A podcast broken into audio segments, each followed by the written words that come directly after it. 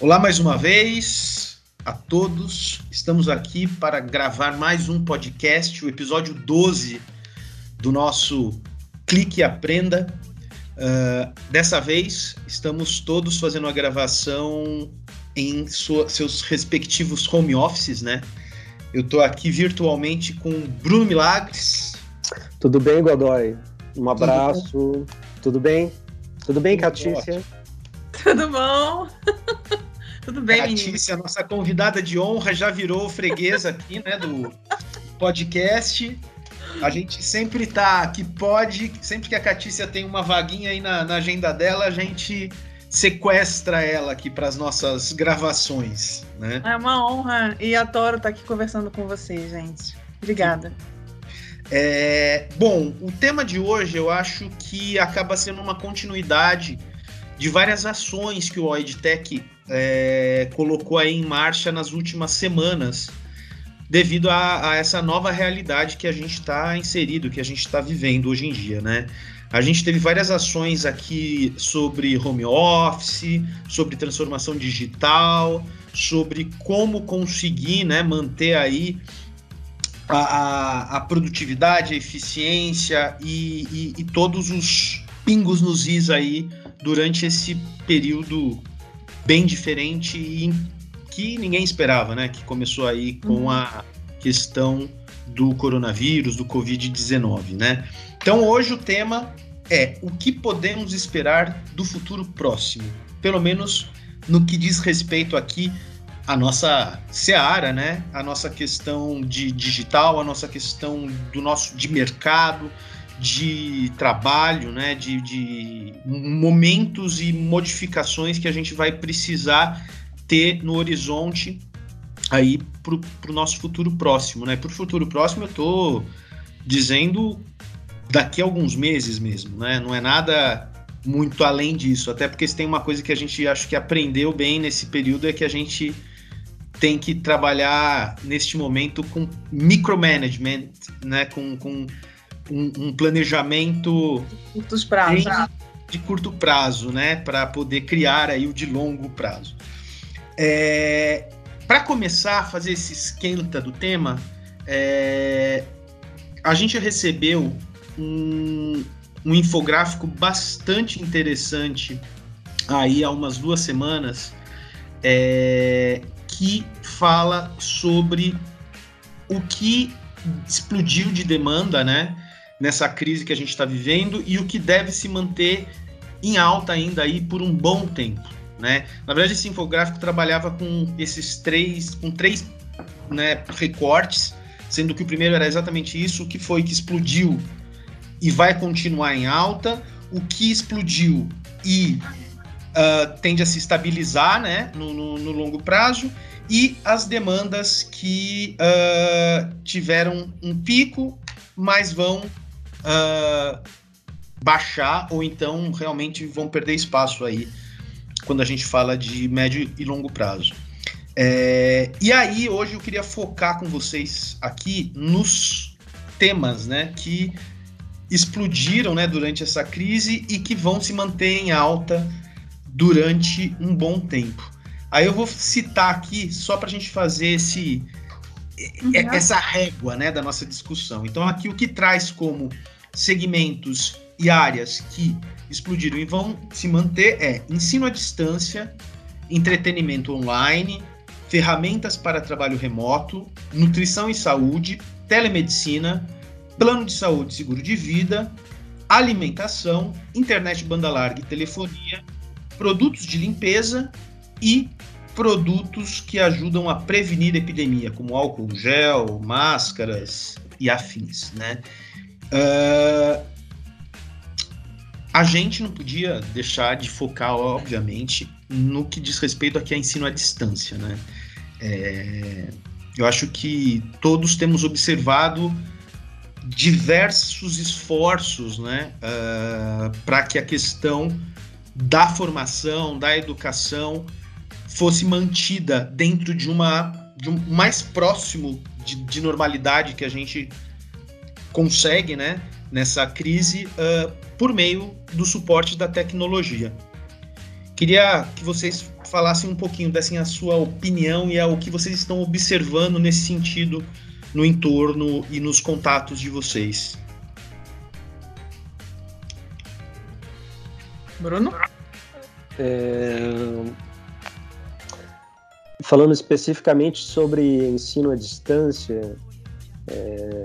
a gente está no momento em que todas as escolas, todas as universidades, é... todos os cursos presenciais estão descobrindo os modelos online é, por necessidade.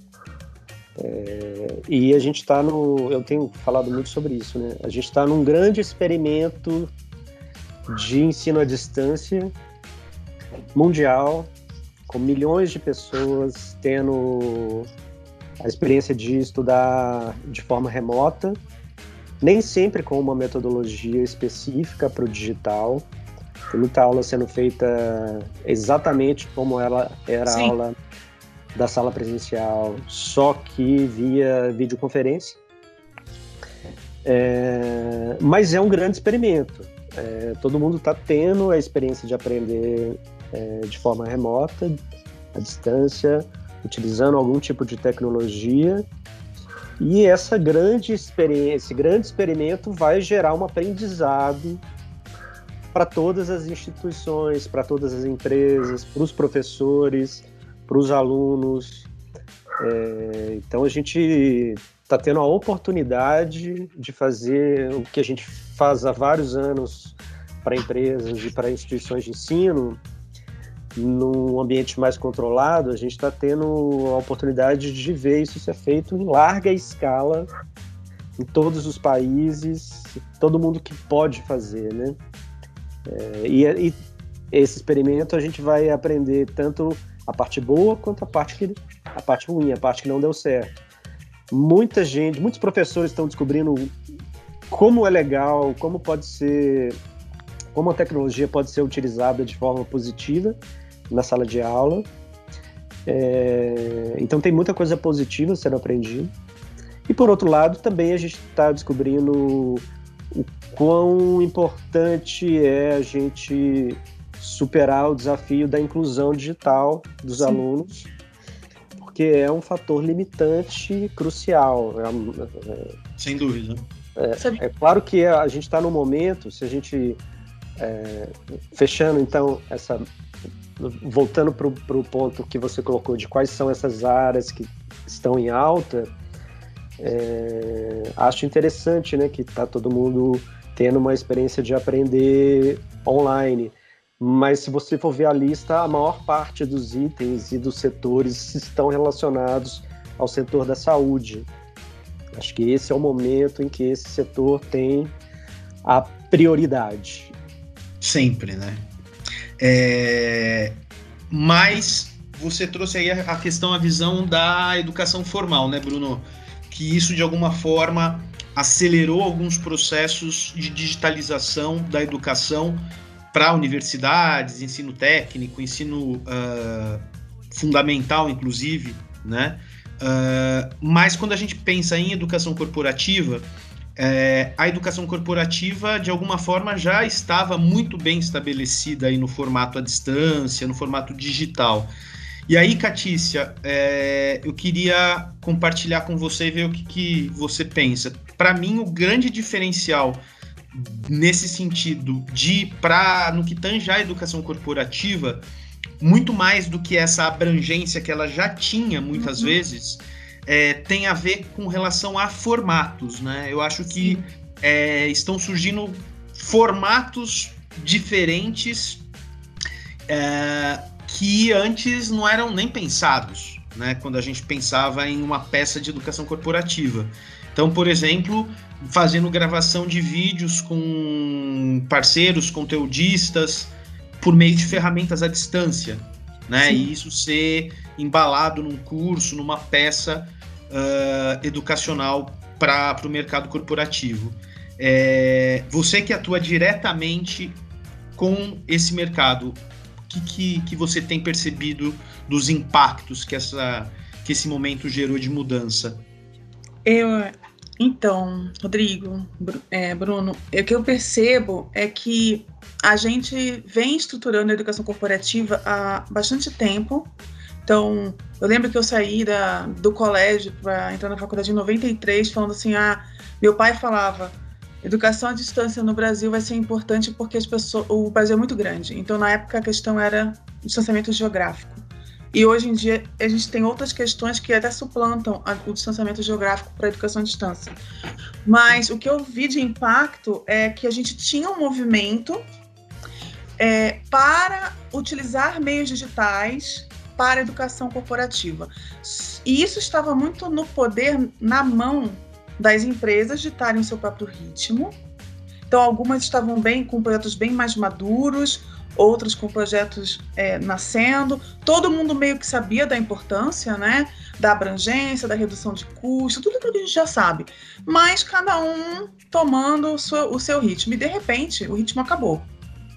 Então, o que eu vi de impacto é, você falou, surgiram muito novas soluções.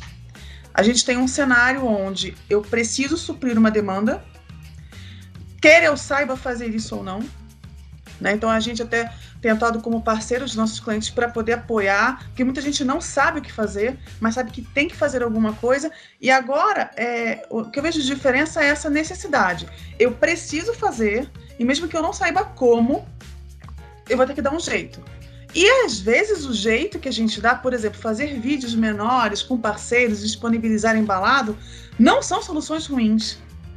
Eu acho que isso acabou é, empurrando as pessoas a pensar fora da caixa, que é o que a gente vem falando há muito tempo e parece até repetitivo, mas quando você não tem um ambiente real de necessidade, o pensar fora da caixa fica muito, né? Claro. Assim, no tempo. Agora, sim, cara, eu preciso fazer acontecer e eu vou usar o que eu tenho disponível, eu vou usar o que eu sei. E aí a gente tem soluções que dão muito certo, outras que dão errado, o que é ótimo porque no método ágil a gente tem que errar rápido para corrigir rápido e fazer certo rápido. Então tá. Agora, gente, eu vejo, apesar de tudo que está acontecendo de horrível, né, de ruim, é a oportunidade real num ambiente que nem é tão controlado assim, de colocar em prática o que a gente vem falando e desenvolvendo nas empresas, que é pegue as ferramentas que você tem, com a metodologia que você já implanta e faça alguma coisa, mesmo que ela não seja perfeita, você já começa a caminhar. Aqui agora a caminhada não é mais caminhada, é uma corrida, né? Então. Sim. E até aquela.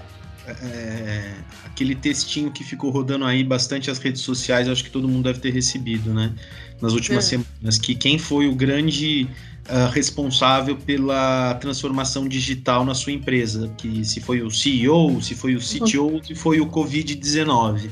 É, é. Eu acho que isso que você falou é, é muito isso. Eu acho que uh, deixa bem claro que a gente teve aí uma necessidade, Sim. acima de qualquer outra coisa, muito forte para encontrar soluções de, em que a tecnologia nos apoiasse para que muitas coisas uh, pudessem uh, seguir minimamente operativas, né? mesmo num momento de isolamento social, mesmo num, num momento em que várias exceções estão acontecendo na nossa vida, no nosso dia a dia, né?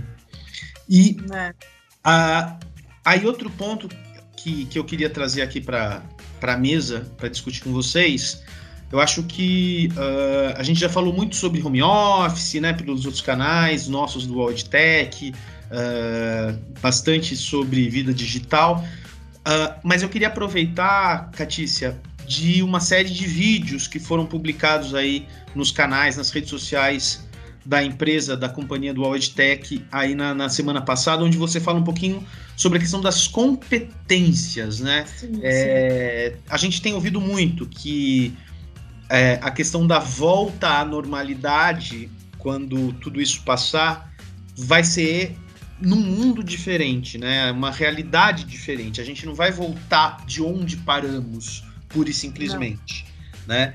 Uh, e isso mudou também a questão, ou acelerou também no que diz respeito a algumas competências dos profissionais, Sim, Godoy, eu acho que sim, né? eu vejo que sim. Então, é, nesse cenário que a gente está, eu acredito que todas as competências que dizem respeito, primeiro, com mudança, com adaptação, com autoconhecimento, com é, inteligência emocional, elas passam, elas voltam a estar no topo, daí por conta do período mesmo, tipo, uhum. Apesar de da gente fazer isso com muita naturalidade aqui, por exemplo, é, as, muitas pessoas não fazem naturalmente isso. E aí você falou uma coisa sobre isolamento social. Eu estava lendo um artigo esses dias que a pessoa fala: o, é, não, não existe isolamento social se você usa ferramenta, como a gente está fazendo aqui agora. Existe isolamento físico. Eu não tenho contato físico com outra pessoa para evitar contágio. Mas todo mundo tem esse mindset? Não. Então isso causa uma angústia muito grande, né? Então, tudo, todas, então isso para mim volta. A gente já falou bastante sobre isso. As competências, essas competências de adaptação, elas tinham caído um pouco no ranking do Fórum Econômico Mundial, mas elas voltam fortes agora, porque eu tenho que capacitar as pessoas primeiro para elas se conhecerem elas estarem fortes emocionalmente para lidar com esse contexto e, obviamente, isso transpor para o trabalho, para a produção, para produzir, enfim, até procurar novas oportunidades se ela está no mercado hoje ou se ela não está trabalhando, enfim. E tem uma competência que também tem a ver com isso que eu bati bastante forte nos vídeos, que é a questão da colaboração, que eu sempre acreditei na colaboração, né?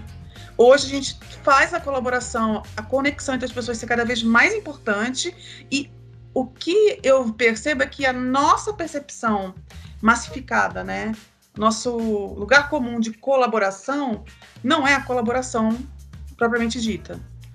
É o que eu estava chamando no vídeo de sincericídio. Você chega lá e fala o que você quer, como você quer, e está colaborando. E não é assim que funciona. Colaboração é muito mais a construção coletiva né? É ouvir opiniões diferentes e canalizar isso para uma construção de uma solução diferente do que você ficar trocando opinião aleatória onde ninguém se ouve, mas está tudo registrado ali. E isso acho que é um passo que a gente ainda, ainda vai precisar dar, entendeu? A gente está caminhando. Você trabalhou aí, você trouxe para a gente aí que teve um, um, uma mudança de foco, podemos dizer assim, hum. o retorno ao foco para algumas competências de fundo comportamental, né? Sim. É, mas e aí, Bruno, no que diz respeito à parte instrumental?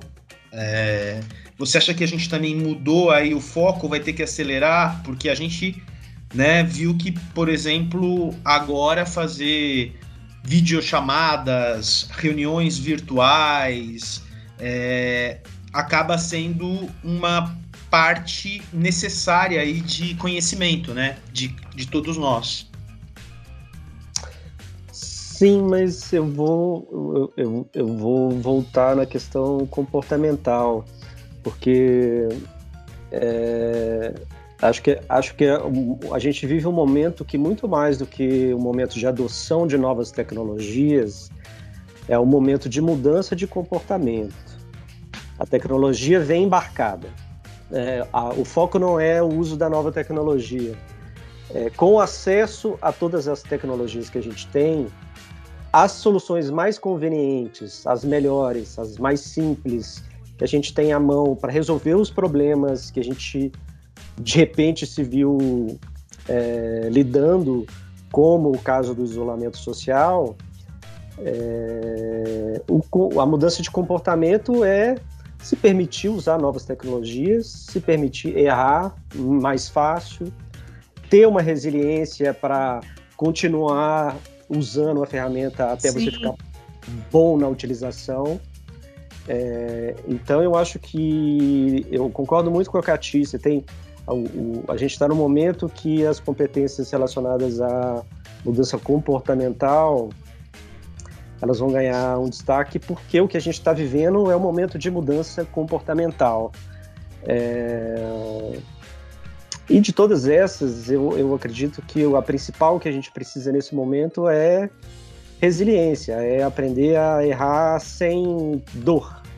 É, é, a, a, a experimentar outras experi é, experimentar outras formas de aprender, experimentar outras formas de trabalhar, experimentar trabalhar com os, com os seus colegas de trabalho de forma remota. É, vai ser simples? a gente vai errar bastante. Então, nesse processo, nesse atrito inicial, é que a gente está aprendendo de verdade, né? Então, acho que uma coisa que você falou, Bruno, muito interessante é a questão eu que eu tenho expectativa, né? É que a gente comece a lidar com o erro de uma forma diferente. É, nós fomos formatados para não errar. E tudo que a gente está conversando aqui sobre resiliência, adaptação, método ágil requer que você erre para você identificar os caminhos que você né, que são melhores, mais assertivos. E cada situação é uma situação diferente. Então a gente não quer errar, ao mesmo tempo a gente quer inovar. Como é que a gente inova sem errar? Né? Então acho que talvez a gente consiga olhar para esse erro programado, para esse erro da aprendizagem de uma forma mais positiva, né, dentro das organizações, principalmente. Eu espero. É, é, e complementando, Catice, quando você falou do, da questão da colaboração, uhum. é, a gente está no momento de ver que a gente pode colaborar, inclusive globalmente. Quando você vê os esforços de todos os departamentos Sim. de saúde, de todos os países, e todos eles publicando as suas experiências de pesquisa para que é, uma, um, uma, um setor possa aproveitar os acertos e os erros dos outros, aí realmente a gente está num processo de, de colaborar. É, eu acho que se a gente conseguir tirar as lições de forma correta de tudo isso, a questão de colaboração, a gente vai ter um grande salto mesmo. Sim. Né? Porque eu acho que ficou evidente, né? Com tudo que tem se passado aí nas últimas semanas, nos últimos meses, né? Que uh, a questão da troca e da co-construção e do apoio e da colaboração hoje realmente é algo sem fronteiras, né? E não existe mais essa. É algo que a gente já debateu algumas vezes uh, em alguns fóruns que não tem mais espaço para aquela questão do conhecimento é só meu e comigo Isso. fica e comigo não sai.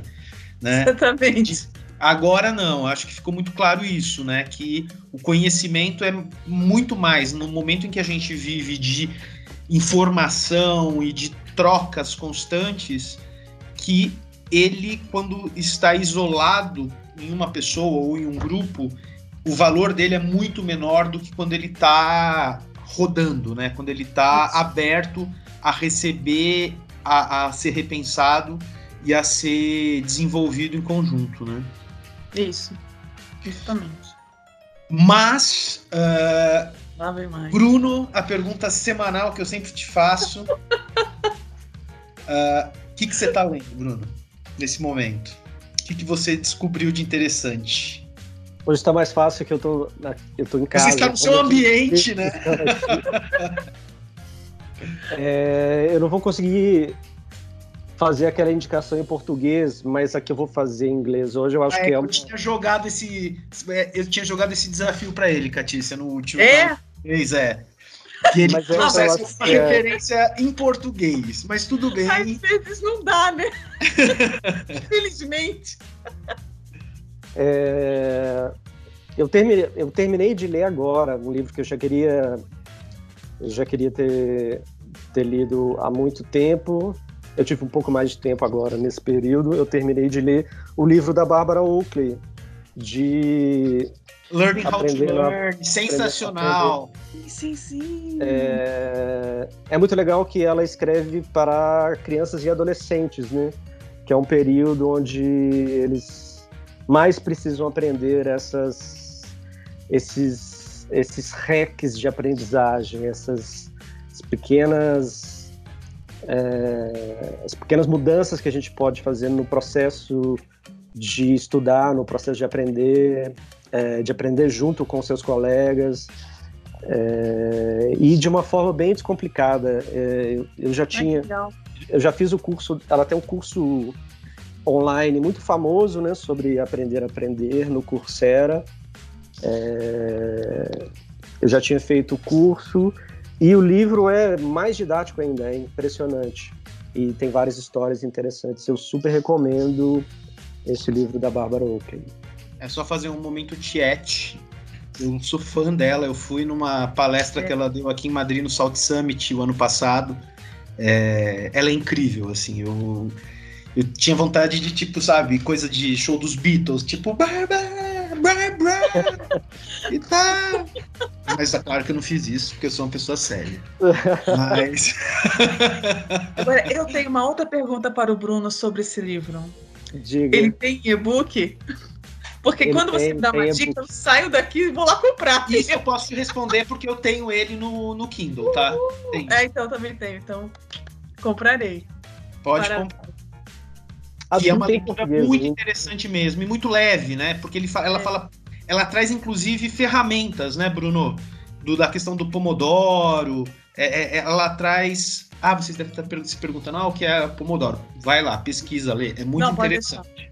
Tá. Vou só dei um spoiler. Spoiler alert.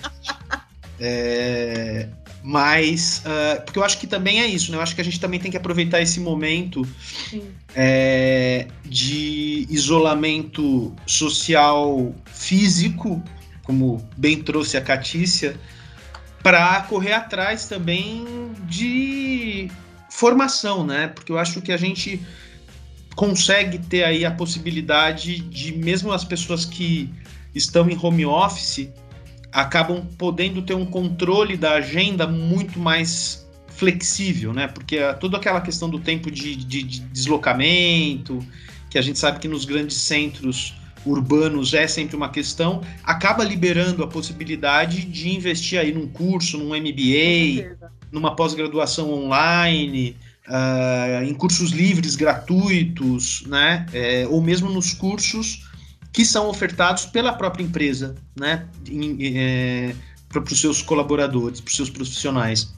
Então, eu acho que a gente tem que usar esses, esse momento também para conseguir dar esse upgrade né? Na, em, em competências, habilidades e temas que a gente Sim. sempre tem lá no nosso wishlist, no nosso bucket list, e que a gente acaba delegando a segundo plano por falta de tempo, por falta de, de, de possibilidade de se aprofundar e de se dedicar um pouquinho, né?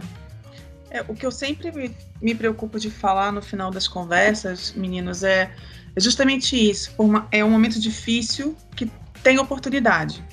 Oportunidade para você se autodesenvolver, para você se autoconhecer, conhecer coisas novas, né? Então, assim, a única coisa que a gente não pode fazer é ficar parado, a não ser que seja dentro de casa, tá? Dentro de casa, sim. Mas estou falando, tipo, por que, que eu não vou pro- buscar mais conhecimento ou experimentar coisas diferentes nesse momento? Eu acho que tem que aproveitar as oportunidades também, né? De conhecer no- coisas novas, enfim. É, deixa eu fazer só um- uma, Claro. uma última colocação, o Godoy. É, como os, os- os- os- todos os setores estão passando por um momento complicado e a gente vai ter muita mudança no trabalho, nos negócios, é, eu acho que é o momento que as pessoas que estão se preparando, estão acompanhando, é, estudando, pesquisando, aprendendo novas formas de trabalhar, novas formas de aprender, é, elas saem na frente. Se você ficar parado nesse momento, é, você basicamente é, não vai participar desse processo de mudança. A gente está num momento histórico de mudança. Eu acho que participar dele é Sim, agir, sabe? Tomar iniciativa e fazer coisas. é isso É, mesmo. aquele, aquele velho ditado, que eu acredito que ele é assim, porque eu adoro também confundir mais do que um ditado e criar um terceiro novo. Mas que é um que é, que é aquela coisa de pedra parada junta limo, né? É mais ou menos isso. A gente, eu acho que não tem como. É, se a gente está falando em mudança, que o mundo não vai continuar de onde ele parou. É muito isso que o Bruno trouxe, né? Então, ah, esse período também tem que ser utilizado de alguma forma para nos fortalecermos, né? Em todos Sim. os aspectos possíveis.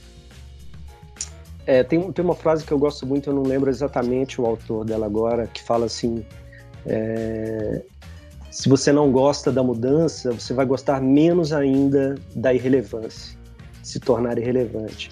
Então é hora de agir, gente, não é hora de esperar, é hora de, de se preparar para as mudanças. Exatamente. Muito obrigado. pela presença aí virtual mais uma vez de vocês, cada um aí num canto aí da, da cidade, do mundo, né? É, ficamos por aqui. Contamos mais uma vez com a, com a colaboração né, tão importante hoje em dia dos Sim. nossos ouvintes. Se tem aí alguma colocação sobre melhoria, temas, dúvidas, é só mandar aí um, um e-mailzinho pra gente no edtech com chcast, temudo, né? Arroba walledtech, também com ch.com. edtechcast, arroba walledtech.com. Ficamos mais uma vez por aqui. Até o próximo episódio de Clique e Aprenda. Tchau, tchau, gente. Tchau, tchau, tchau. gente. Obrigada. Tchau.